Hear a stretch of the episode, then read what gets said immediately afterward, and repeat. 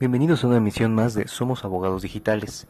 El día de hoy tengo el honor de entrevistar al abogado extecano de la Universidad de la Amazonía en Florencia, Caquetá, esto en Colombia, eh, de, esta gran universidad que admiro muchísimo, no solamente un gran abogado, sino historiador, además experto en administración pública, ya, ya tendrán el honor de escucharlo pronto en esta entrevista. La intención de invitar a este hermano colombiano a este espacio es conocer cómo se ventiló el proceso electoral en Colombia y qué reflejo puede tener ello en las próximas elecciones que celebraremos. Es importante el aprender del reflejo de la historia y experiencia de, las elecciones en Latinoamérica y el caso colombiano es paradigmático porque se parece, es una, una réplica de lo que estamos viviendo en México. Las elecciones del próximo primero de julio cambiarán la historia de nuestro país, por lo menos en los próximos seis años, y más nos vale escuchar los consejos que nos tiene que dar el doctor Camilo Romero. Les recuerdo que los espacios para comunicarnos es a través de correo electrónico soy arroba en Instagram, Twitter y Facebook me encuentran como Jaime Limón, abogado digital, asimismo en la página web www.jaimediazlimon.com. Esto es Somos Abogados Digital, y comenzamos.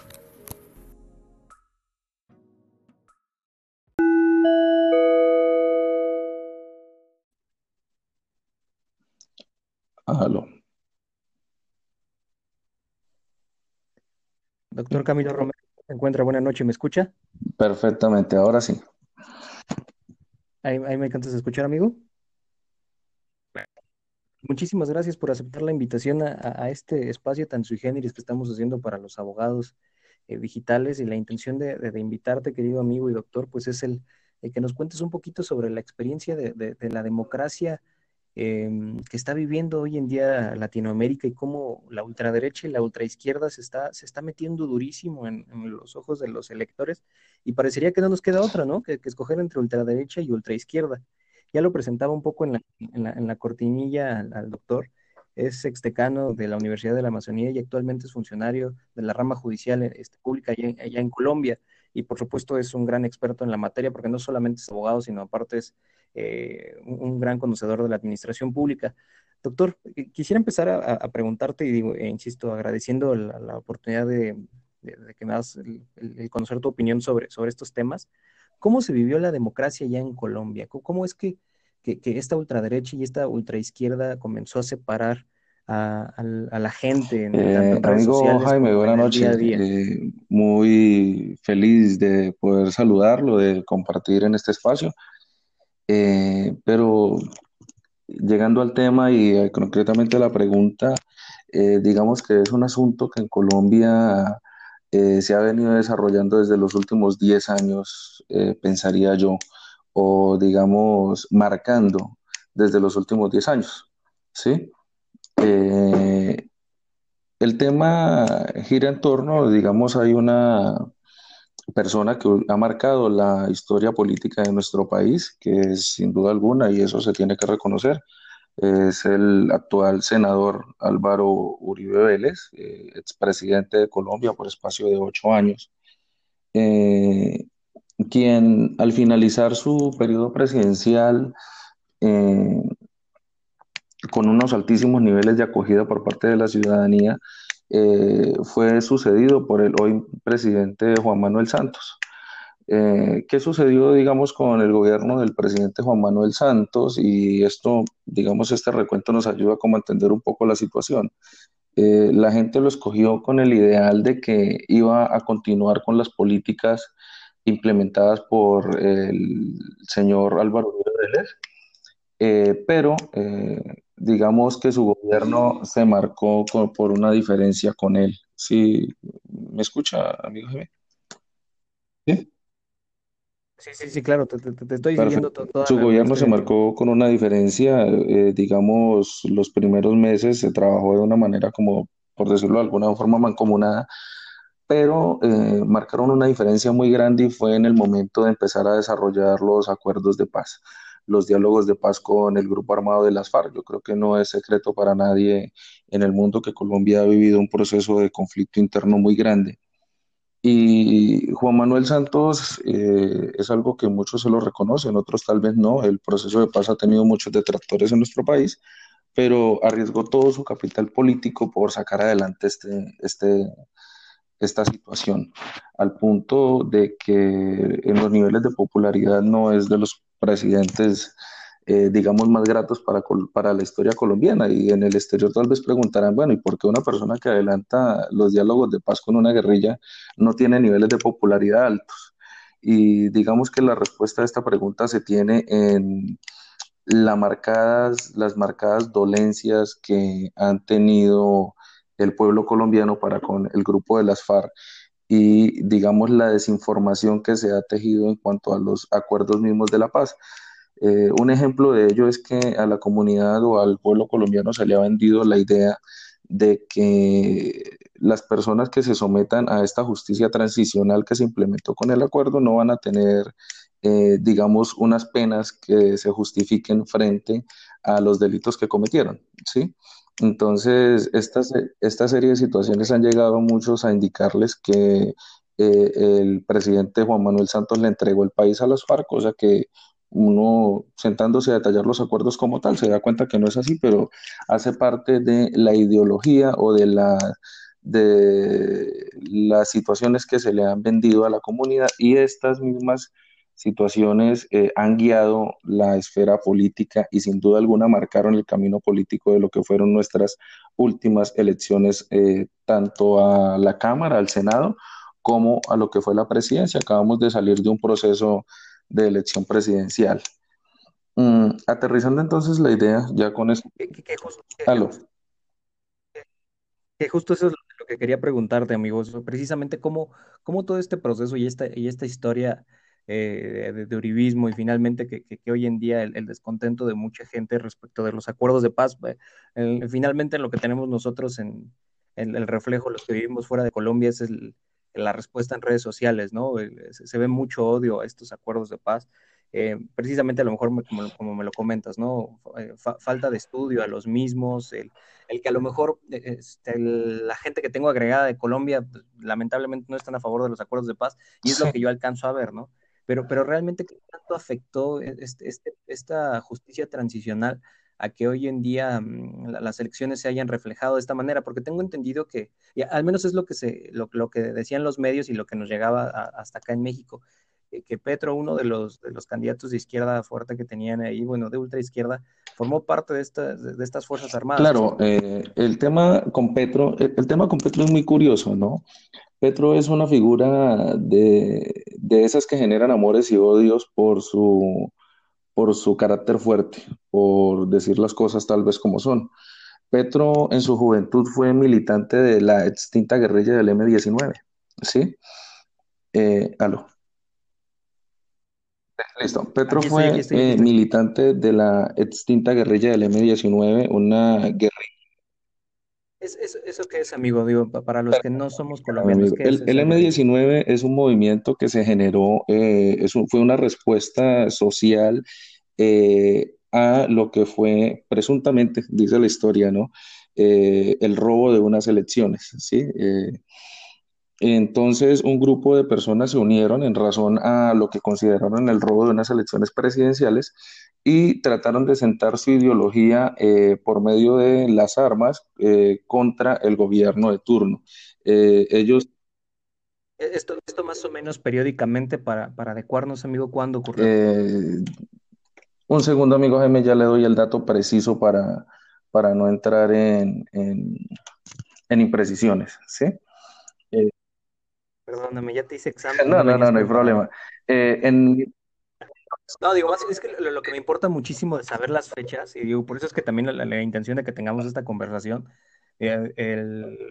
mucha gente pues ahorita está escuchando Historia de Colombia y a lo mejor muchos de los que nos van a escuchar son mexicanos y me dirán, pues qué rayos tengo que yo saber de Historia de Colombia, ¿no? A mí qué me importa.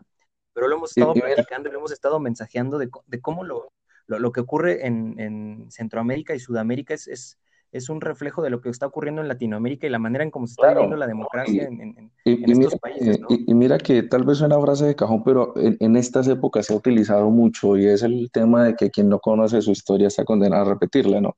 Y digamos, Entonces, es, es, muy importante tocar el tema del M19 porque es que está directamente vinculado con Petro, que Petro es la persona que quedó segunda en nuestras elecciones presidenciales con la, con la muy respetable suma de votos de 8 millones de votos, ¿sí? Eh, que en cualquier otra época en Colombia lejos sería presidente, pero e, eso marca lo que fue la dinámica de esta contienda electoral. Fue una contienda con mucha participación. El ganador obtuvo 10 millones de votos, que fue el señor Iván Duque, y el segundo, eh, Petro, que al ser un candidato de izquierda en Colombia, que en Colombia la verdad eh, la izquierda siempre ha sido muy resistida, pues, lograr obtener una votación de 8 millones de votos deja, da, da, da mucho que analizar. ¿sí? En ese orden de ideas, pero pues estas elecciones también dejan muy dividido al, país, ¿no? Por lo, que veo, o sea, finalmente se elige de un candidato, pero por los números la realidad es que está muy polarizado. Que, pues esta, esta democracia realmente fue, fue Está muy polarizado el país, de verdad. De verdad que está muy polarizado el país. Y digamos, Petro, el, el haber sido militante del M19, eh, que surgió a raíz de las elecciones de 1970 entre Pastrana y el... Y Mi amigo, perdóname, tuvimos ahí un de conexión, pero me estabas contando sobre el tema de Pastrana. Ah, ok, listo. Entonces, eh, rememorando un poco sobre el tema de Petro, eh, decía que a raíz del nacimiento del M-19, el ser integrante de, esta eh, guerrilla en Colombia, digamos, en su momento o actualmente, todo lo que esté relacionado con guerrilla para el colombiano se aborrece, pues por las mismas situaciones que hemos tenido que vivir, ¿no? Yo creo que para nadie es secreto que ha sido una guerra muy ardua. Sin embargo, respecto al M-19, ¿qué tenemos que decir? Respecto al M-19 tenemos que decir que fue una guerrilla con una tendencia ideológica muy marcada y su, su, su, participación o su conflicto siempre se desarrolló en el marco de hacer algo, pero dejar como una idea de protesta.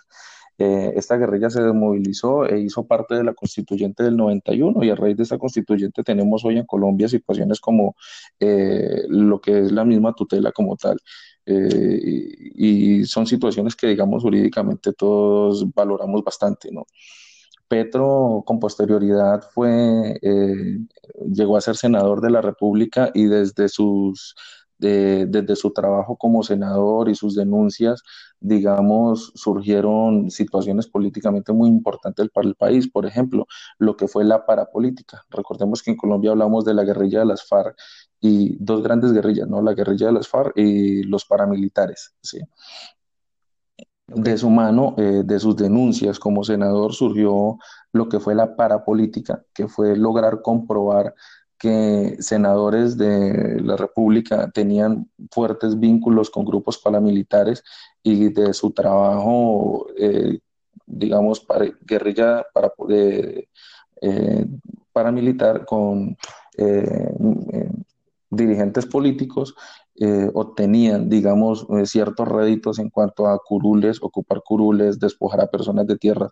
Fue algo muy complejo y que terminó eh, tomando la cabeza de muchos, muchos, muchos senadores, eh, fue algo bastante complejo para el país en su momento. Digamos que estas situaciones se dieron de la mano de Gustavo Petro. Posteriormente, él logró ser alcalde de la ciudad de Bogotá, nuestra capital, Mm, fue un periodo muy complejo para él porque políticamente se le atacó bastante, lo llegó a ser destituido incluso, sanciones que posteriormente fueron eh, desestimadas, por decirlo de alguna manera. Pero digamos que políticamente eh, se utilizó mucho esto y digamos a, este punto quería llegar, ¿no? A este punto de la discusión. Eh, en el entendido de que en la carrera política se logró utilizar la desinformación como una herramienta eh, digamos, letal para, para, los candidatos, ¿no? Mm, pero, pero aquí, aquí justo y en ese punto, amigo, y perdóname que, te interrumpa porque noto que, que, estás este, entusiasmado y puedes darnos una clase de historia buenísima, pero, pero ahí es justo donde esos paralelismos a mí me, me, asustan, ¿sabes? el, el, tema de, acá, de, de, la izquierda que tenemos actualmente, que es con Andrés Manuel López Obrador, más o menos vivió un proceso similar cuando fue este, jefe de gobierno de la Ciudad de México eh, cuando tuve la, oportunidad de estar por allá en Bogotá, precisamente me estaban contando todo este tema que estaba eh, pasando este Petro y que era muy similar. E, e, es una historia muy similar a lo que pasó Andrés Manuel en su gobierno en la Ciudad de México, en, en donde gran parte de los, de los partidos de, políticos de derecha buscaron su desafuero para tratar de juzgarlo, cuando nunca antes había logrado. Y estuvo suspendido un tiempo de su cargo eh, precisamente para, para, tratar de ventilar estos procesos y pues no se, se, llevó a nada. O sea, finalmente eh, fue un tema más eh, político que jurídico. Él, él retomó su, su, su, labor como jefe de, de, gobierno y después se lanzó por primera vez a, la presidencia, ¿no? Pero lo que ya fue la, el primer round, después vinieron, este, vino un segundo y pues va por el tercer intento. Pero, pero es precisamente eso, eso es eh, como, como parte de, las dudas y la intención de, de, tener esta entrevista contigo, amigo. ¿Cómo es la publicidad de la izquierda de allá? ¿Qué, qué tanto es, es, es como lo, lo, que le llaman publicidad eh, este, muy manipuladora, que le habla de, este, este, tema, tema y, índole eh, que, que, inclusive trata de manipular a las masas, ¿no? A, a través de, de, desde un punto eh, de, vista más, más eh, humano, ellos pretenden decirlo de esa manera, ¿no? ¿Cómo, cómo es la publicidad allá de, partidos de izquierda? Digamos que nosotros en Colombia históricamente hemos venido guiados por dos corrientes políticas, una que es la conservadora y la otra que es la liberal, sin embargo, estas han, venido como perdiendo fuerza en cuanto a grandes representaciones. Digamos, en Congreso mantienen, digamos, una, representación fuerte, pero en lo que son presidencia, eh, hace, ya bastantes años, digamos, no tienen un, líder que, que, los guíe. Mm, Uribe ha venido surgiendo como una, es, es, una ideología propia, es, es, es, un ser aparte, digamos, la gente llega al punto casi de idolatrarlo. Es, a ese nivel lo, lo, que significa Uribe. Y por el otro lado, por lo que es la izquierda, han venido surgiendo unas corrientes distintas, digamos lo que son los partidos verdes a nivel mundial que se han venido como desarrollando esa, esa, esa cultura. Y Petro, que es una persona que se desligó de lo que es de lo que aquí llamamos el polo, que es el partido de izquierda por, por naturaleza y él formó, digamos, un, un, propio partido que en su momento llamó decentes y ahora progresistas, ¿sí? Petro, Petro siempre trató, digamos, en su campaña de vender la idea de la protección del medio ambiente, eh, vendió la idea de lo que es la educación gratuita, porque él siempre considera, digamos, la educación como, o argumentó la, la educación como base necesaria para mejorar eh, las demás situaciones del, del país, ¿sí? Y, y, se fue en campaña y jugó con esto, ¿no? La educación gratuita, eh, la protección del medio ambiente, eh, tratar de fijar impuestos a las grandes industrias o a los grandes, como él lo llamaba, terratenientes, tratar de recuperar grandes extensiones de tierra que estuvieran Mm, que estuvieran sin uso, que no tuvieran una, un, un, uso, un uso adecuado. Y esto, digamos que le costó mucho, la derecha aprovechó mucho eso porque la situación política de Colombia se tiene que analizar con un contexto que es, es, es necesario y es nuestro vecino. Ah, me, hubiera encantado que tal vez en este momento nuestro amigo Armando nos hubiera podido acompañar eh, pero bueno, tenemos que adelantar así. Digamos, la situación venezolana para Colombia marca la agenda política, ¿sí? Eh,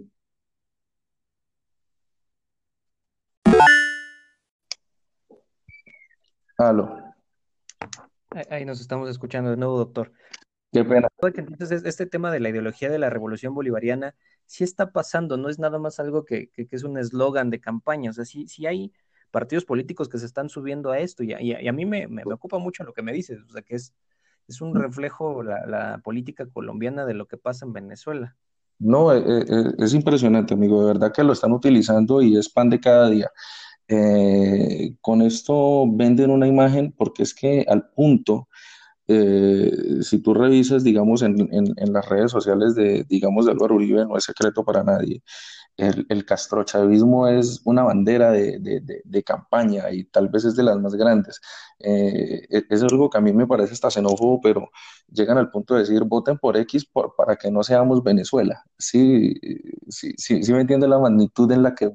No, y esto que estás diciendo pasa acá en México. ¿eh? Es, acá, acá, acá, en México es el mismo spot de campaña de, los dos partidos, el, de derecha y el de ultraderecha es el spot de campaña. No puedes votar por Andrés Manuel y su partido que se llama Morena porque nos vamos a transformar en Venezuela. Pero, pero a ver, y, ahí es lo que necesito tu opinión. ¿Tú cómo ves este spot? ¿Es exagerado o sí podríamos llegarnos a transformar en Venezuela si votamos por Andrés Manuel o si Pedro hubiese ganado?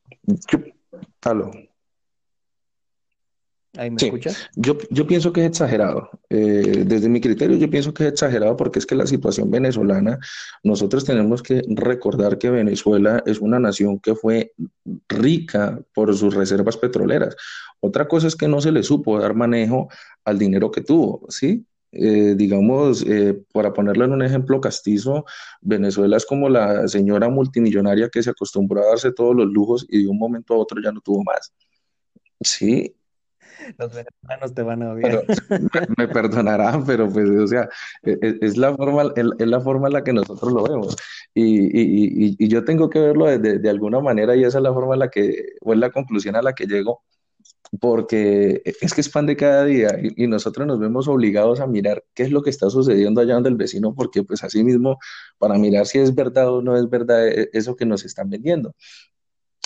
Eh, y, es que en campaña se utilizó, tristemente se utilizó mucho el tema de Venezuela y en los noticieros era eh, todo el día hablando de Venezuela, todo el día hablando de Venezuela, pues obvio es una realidad que a la gente le aterra, es una realidad que a la gente le aterra y, y, cuando Petro, digamos por decirlo de alguna manera, en campaña dijo, hombre, voy a utilizar, eh, voy a fijar grandes impuestos para eh, que las personas que tengan grandes extensiones de tierra, eh, si no la van a utilizar, pues entonces la, venga, la venda y el Estado la utilice.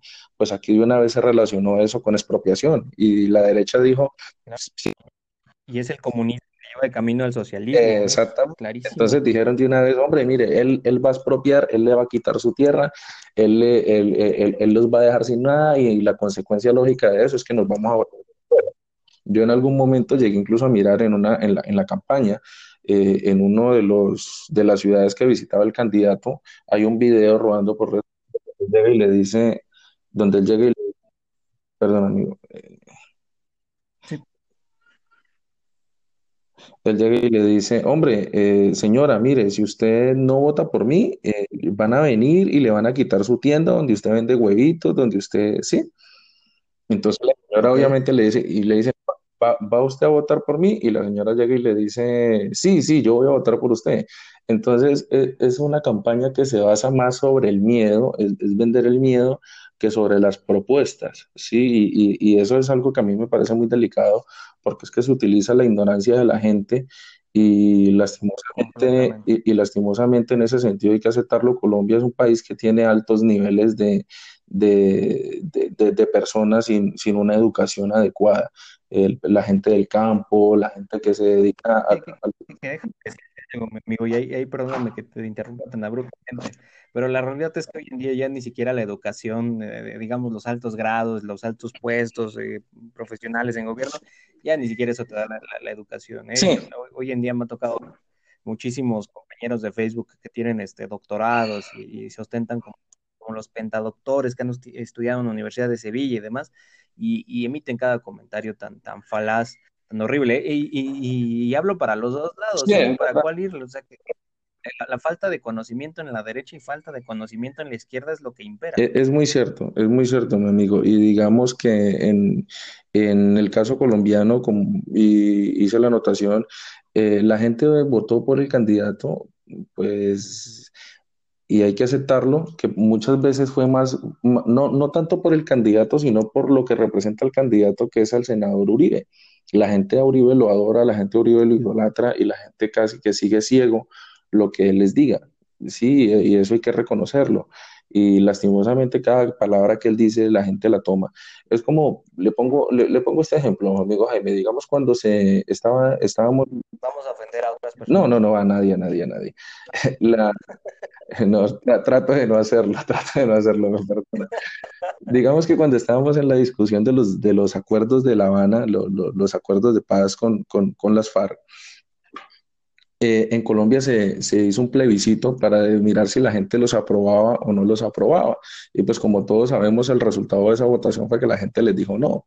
¿Sí? Pero eh, leía hace unos días una entrevista que le hacían al saliente presidente Juan Manuel y le decían que, eh, que, qué porcentaje de la votación había votado desconociendo los acuerdos. Y él decía, se hizo un estudio y a la gente se le vendió la idea de que eh, la propuesta de los acuerdos llevaba una ideología, se hablaba sobre la ideología de género, ¿sí? y que esa ideología de género era que iban a tomar a los niños y les iban a, volver, digamos, homosexuales o algo así por el estilo. Y la gente decía, no, eso no es, eso no es posible. Y el presidente Juan Manuel decía, casi el 67% de la población votó pensando en eso. ¿Sí? Entonces, digamos, eh, se lleva a la gente a otro campo, se tergiversa la información, se desdibuja, se vende una imagen que no es para guiarlos a, unos campos donde pues les sean útiles a X o Y persona.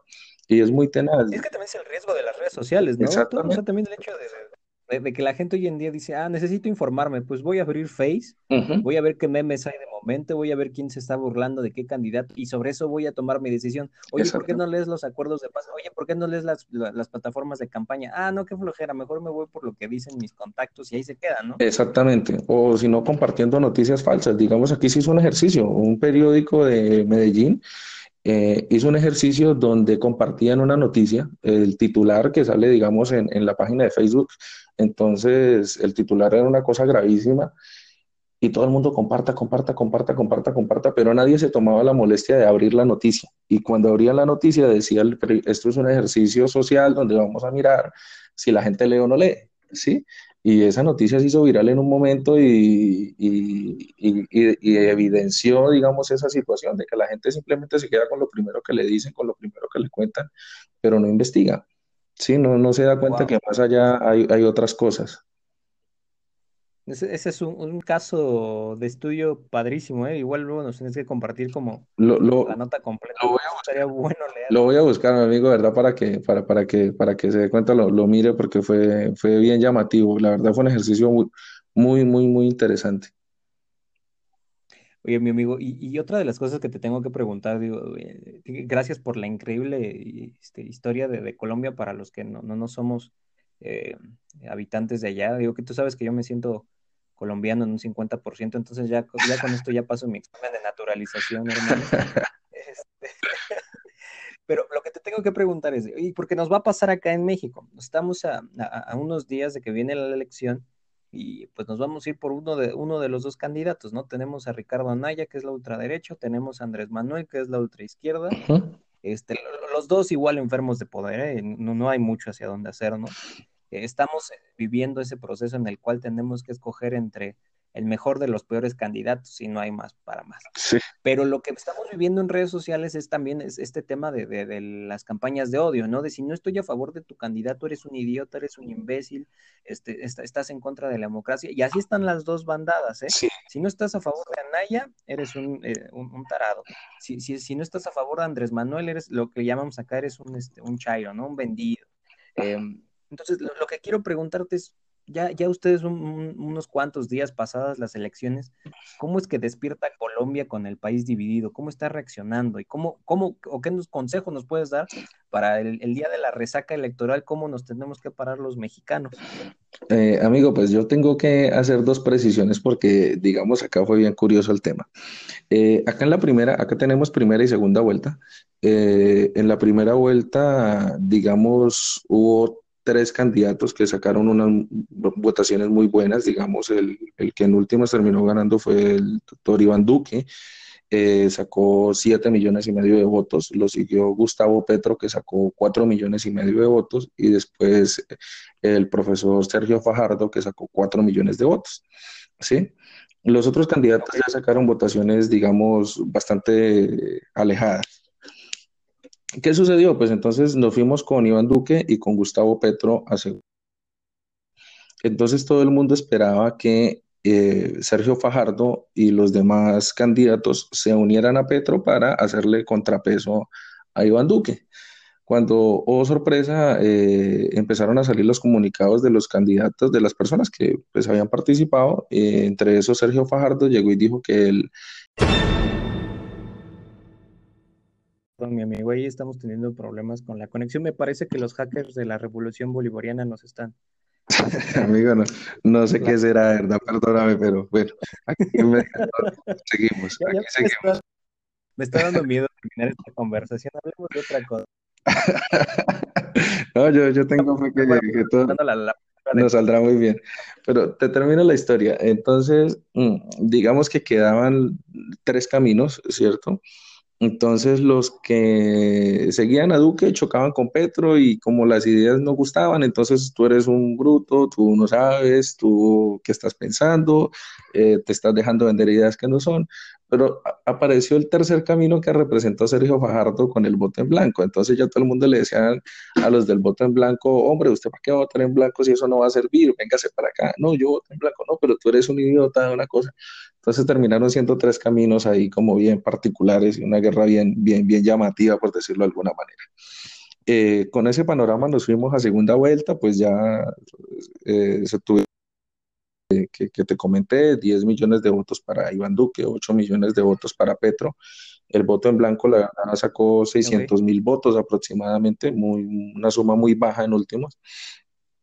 Pero pues ya con ese resultado, digamos, algo que ayudó bastante fue que los candidatos, eh, o tanto, tanto Iván Duque como Gustavo Petro adoptaron unas posturas muy, muy racionales. Petro, cuando salió a dar su discurso de agradecimiento, lo primero que dijo era que reconocía la victoria de Iván Duque, ¿sí?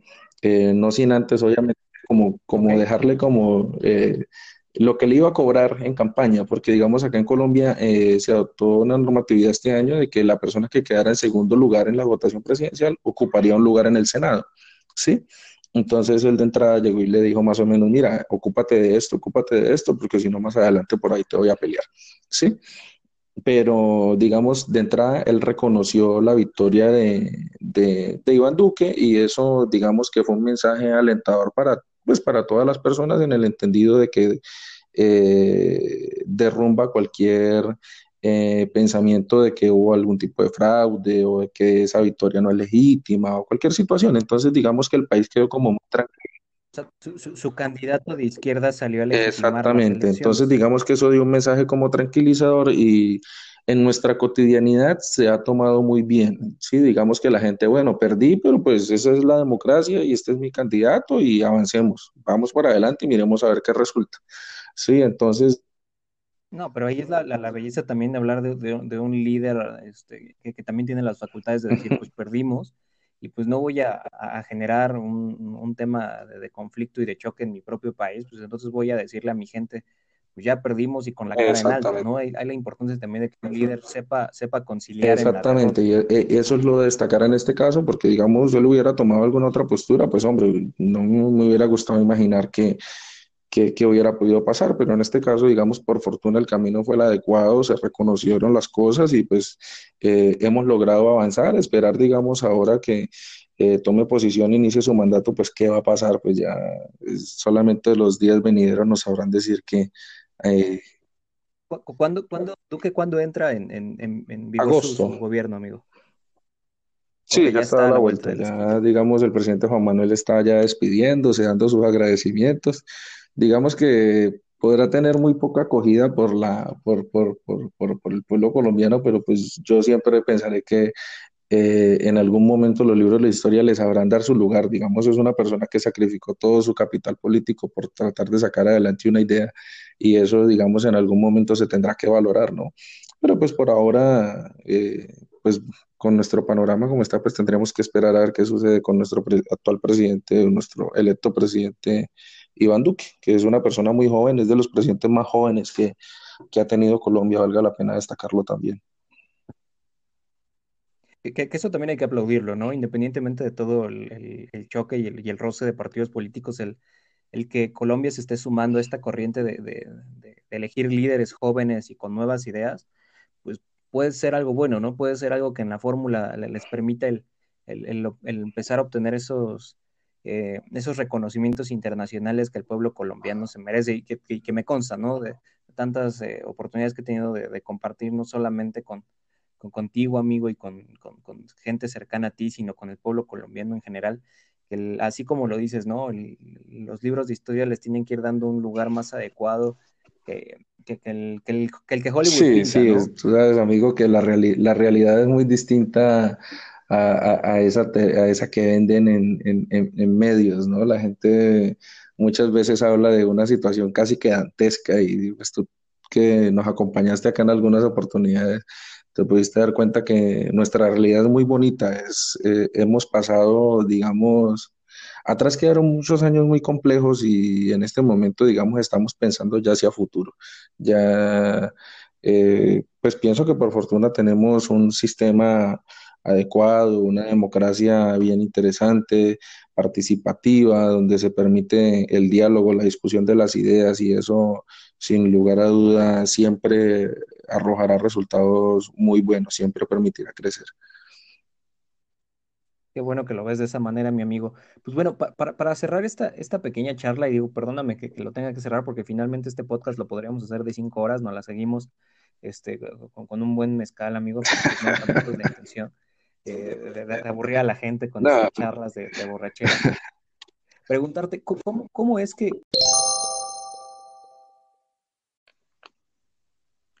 Te preguntaba a mí, y a, pesar de que los castros terminemos esta conversación, la vamos a terminar. Cueste lo que cueste, este, créeme que. Eh, preguntarte, ¿cómo es? Creo que no estoy midiendo mis palabras, ¿verdad?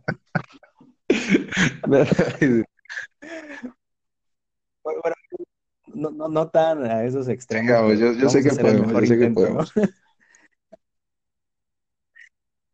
preguntar cómo es que, los hermanos colombianos y cómo es que allá en, Centroamérica y, cómo es que allá en Sudamérica, de lo que te toca ver, amigo, y lo que te toca ver en contactos, en redes sociales y demás, cómo es que, visualizan las elecciones presidenciales en México o, no pasan ni siquiera en las noticias.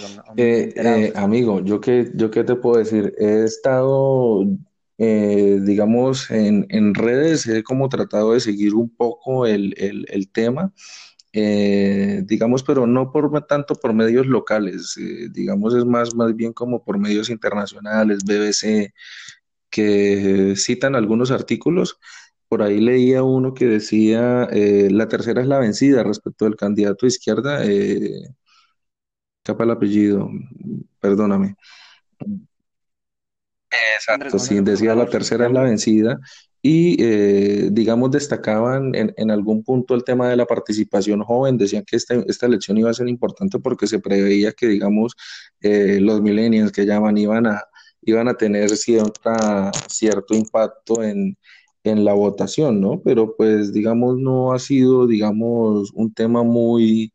Eh, cubierto por, por, por, por, los medios nacionales y digamos en parte no, no, por justificar, sino que digamos también por lo que nosotros acabamos de salir de nuestro, de nuestro proceso electoral, ¿no?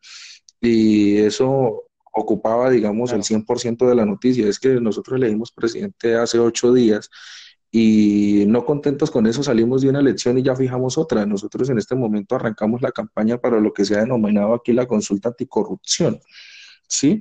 Entonces, la, la, las es lo bueno de tener dinero, es lo bueno de tener dinero para gastar en procesos. No, imagínate, eso son unas, una, yo, yo, no sé cómo, yo, yo no sé de dónde, pero pues bueno, y, y, digamos esta consulta ha sido otra situación que ha marcado lo, lo que discutimos hoy, digamos el tema de la mentira y, y, el, y la manipulación de la información. Digamos, esta consulta la impulsó una senadora, Claudia López, que fue quien en segunda vuelta apoyó al candidato Gustavo Petro. Y esta consulta lo que busca son siete puntos, eh, entre ellos los, los que más se destacan es, digamos, bajar el sueldo de los senadores, Sí, eh, bajar el sueldo de los senadores, digamos, hacer un control sobre las finanzas de las personas que llegan a, a cargos de, de, de, elección popular y cositas así por el estilo. Y ya se ha empezado a hablar en redes sociales y es una cosa que a mí me parece absurda, de que yo no voy a votar por la consulta porque la impulsó Claudia López y Claudia López es enemiga de Uribe, o que porque la consulta es, es para volvernos Venezuela y, cosas así por el estilo. Entonces uno dice, hombre, y uno dice, hombre, o sea, es, un tema que uno pensaría en últimas que no tiene mayor discusión, pero mire que sí lo, o sea, terminan buscándole de dónde para de, eh, desacreditar la situación. O sea, como te decía, los puntos son, son muy sencillos, son, son básicos de, de, tratar y uno pensaría que el pueblo, el pueblo, digamos, siempre se va a quejar. Creo que en, en, México hablamos de diputados, ¿no? Mm, decimos que... Es correcto. Sí, bueno, también Exacto, entonces uno diría, Creo que por más o menos. Exacto, entonces uno diría, hombre, pues si le van a bajar el sueldo, pues, pues buenísimo, ¿no? Porque pues están ganando mucho y la gente se la pasa quejándose de que no hacen nada. Y el día que le ponen, digamos, la opción, la gente empieza como que, ¿será que sí? ¿Será que no? Digamos, aquí tengo en la mano algunas de las preguntas, no sé, amigos, si el, si el espacio alcance como para citar alguna, ¿no? Dice, eh, por lo menos la primera pregunta, ¿aprueba usted reducir el salario mínimo de los congresistas de 40 a 25 salarios mínimos legales mensuales vigentes, fijando el tope en 25 salarios como máxima remuneración mensual de los congresistas, altos funcionarios del Estado? Digamos, esa, esa es una de las preguntas. Eh, la segunda dice, ¿aprueba usted que las personas condenadas por corrupción y delitos contra la administración pública deben cumplir la totalidad de las penas en la cárcel sin posibilidad de reclusión especial y que el Estado unilateralmente pueda dar por terminados los contratos con ellas y con las personas jurídicas que hagan parte sin que haya lugar a indemnización alguna para el contratista? Entonces, digamos, eh, son siete preguntas en total y todas giran en torno a ello. O sea, son cositas que a uno le parecen bien interesantes y que uno diría, hombre, pues aquí no hay lugar a mayor discusión, pero pues mira, amigo Jaime, que, que sí lo hay y, digamos que si esa discusión sale es porque en algún lado debe estar como tocando callos, como decimos por acá, debe estar incomodando a alguien y pues utiliza la desinformación para desacreditar un proceso que puede ser muy interesante. Mi amigo, pues, ¿qué te parece si, dejamos abierta la, puerta de este espacio para que eh, nos procuremos reunir muy pronto a través de este medio y, me cuentes mucho más sobre este proceso eh, electoral, ah, bueno, y ahora en tema de, anticorrupción? Te cuento un poquito de cómo está en México y, pues a mí me encantaría escucharte de nuevo y si me permites, de, ahora en adelante te conoceremos como el historiador del Caquetá con todos esos datos que, nos das. Y ya te presentaré de esta manera en el ah, espacio para que la gente ubique perfectamente al doctor Camilo Romero. Eh, pues, digo, y si me lo permites, pues me encantaría tenerte en. No, claro que sí, mi amigo, yo gustoso. de ese tema, ¿qué te parece? Pues mi amigo, este, que gracias por, por el honor de, tener esta charla. Digo, perdón por los inconvenientes tecnológicos, no son mi culpa, de, de, la revolución, pero este, te, te, prometo que en la edición final se va, se va a escuchar clarito y, puntual tu, tu opinión y, pues nos llega en buen momento, nos llega en buen momento, mi amigo, porque pues estamos a unos días de, de tomar una, una, decisión muy importante acá en el país que nos va a pesar seis años y más nos vale escuchar tus palabras. Y no, amigo, con todo el gusto y desearles que el proceso electoral se desarrolle de la mejor manera y sea lo mejor para, para México. Te lo agradezco, mi amigo. ¿Algún método de contacto que tengas para, eh, digamos, para que los hermanos venezolanos te agradezcan la bonita referencia de la señora millonaria o para que alguien conozca un poquito más sobre tu país? También para que puedan consultarte los, eh, eh, digamos, estos, los, acuerdos de paz, este, estas, estas propuestas. amigo, pues por redes sociales en Facebook por Camilo Romero y en Instagram por Camilo Romero CR2. Ahí con todo el gusto en cualquier duda, amigo, ahí estaremos para colaborar.